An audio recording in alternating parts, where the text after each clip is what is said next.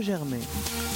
Mes chers auditeurs, bonjour, nous voici réunis à nouveau pour parler aujourd'hui d'un gigantesque ratage dont finalement la presse ne s'est pas fait beaucoup l'écho. Je veux parler, vous l'avez peut-être deviné car vous êtes des étudiants compétents, du sommet de Hanoï qui avait réuni Donald Trump, le président des États-Unis, et Kim Jong-un, le président dictateur de la Corée du Nord. Ça a été un fiasco ce 28 février. Pensez donc que rien n'est sorti de cette rencontre qui devait tout apporter, la paix mondiale et le prix Nobel pour Donald Trump par-dessus le marché. Il n'y a même pas eu de déclaration commune et en langage diplomatique, pas de communiqué commun, pas de conférence de presse commune. Ça veut dire l'échec, pour pas dire le bide, comme on dirait en langage estudiantin familier.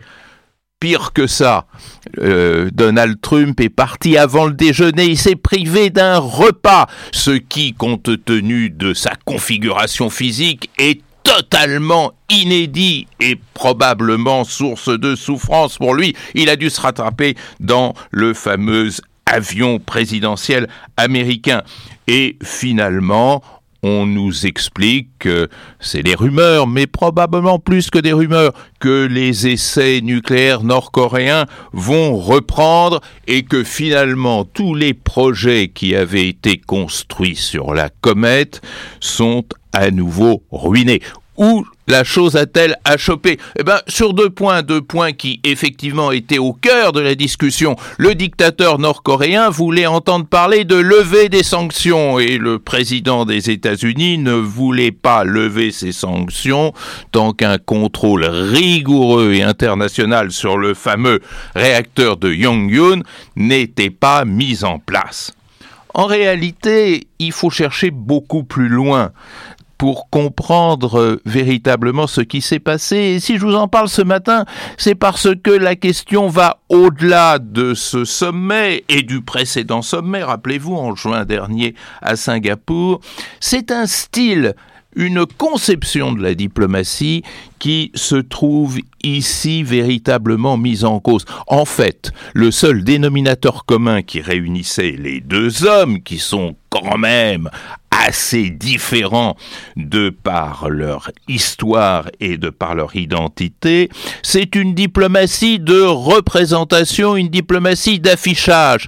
C'est-à-dire que l'un et l'autre ne cherchent pas ce qui est l'essence de la diplomatie. Qu'est-ce que c'est l'essence de la diplomatie? C'est de gérer les séparations, de réduire les fossés. C'est pas du tout ça qui était recherché. Donc ce qui devait se faire dans la tête de l'un ou de l'autre, c'était exactement le contraire, c'était l'affichage. L'affichage côté Trump, ça veut dire faire plaisir à ses électeurs. Une conception bien particulière de la politique étrangère que je nommerais diplomatie électorale, qui consiste à produire une politique non pas en vue de résoudre un problème, mais en vue de faire plaisir à l'électeur du Kansas ou de l'Oklahoma qui fait partie de ses fidèles.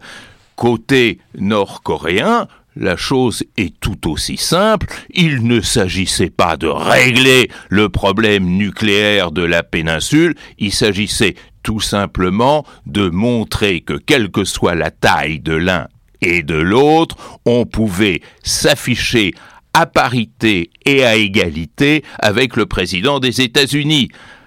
Le problème, c'est que probablement que Trump a réussi à plaire à ses électeurs, d'ailleurs en s'en tirant avec une pirouette très électorale, disant qu'il valait mieux pas d'accord du tout qu'un mauvais accord, façon de montrer aux électeurs euh, trumpiens que l'homme est un, homme résolu, qui n'est prêt à aucune concession, qui préfère euh, faire le sacrifice de sa personne et aboutir à un échec ponctuel plutôt que céder. Mais voilà, la diplomatie, ce n'est pas ça. La diplomatie, lorsqu'elle a pour but de s'afficher, de montrer au peuple nord-coréen qu'il a un bon dictateur capable de tenir tête au président des États-Unis et quand on est président des États-Unis, montrer que l'on est un homme de fer, une poigne de fer et qu'on ne s'en laisse pas compter par le fameux Rocketman. Tout ça, c'est non pas de la diplomatie, c'est de la politique.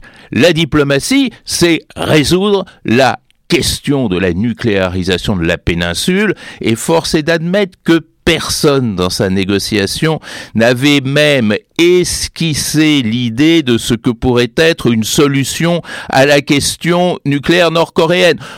Pensez-vous que le dictateur nord-coréen aurait abandonné comme ça simplement par séduction, sous l'effet du charme de M. Donald Trump, des années, des décennies d'efforts, de ruines, de ruines pour son peuple, pour se doter de l'arme nucléaire. C'était absurde même d'en avoir l'idée, même de tout simplement en rêver.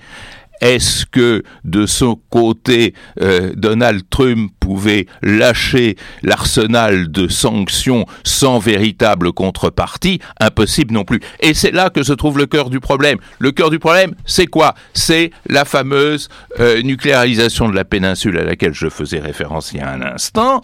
Eh bien, cette nucléarisation, c'est certes le fait que euh, la Corée du Nord soit dotée maintenant d'un début d'arsenal nucléaire, mais c'est le fait aussi que l'ensemble euh, de la région est comme couverte par euh, la dissuasion nucléaire américaine. Donc, la dénucléarisation, c'est les États-Unis comme puissance nucléaire hors de la Corée et la Corée du Nord qui détruit tout son matériel.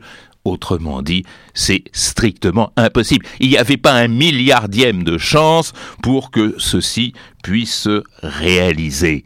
Et du coup, outre que l'on découvre ainsi le vrai visage de ces deux personnages, avec lesquels franchement je n'aimerais pas passer mon dimanche, au-delà même de tous ces effets de manche et de menton, c'est bien et vous me reconnaîtrez peut-être là la puissance qui est en procès, c'est-à-dire que peut la superpuissance américaine et ses 600 milliards de dépenses militaires annuelles et son arsenal nucléaire face à la petite Corée du Nord?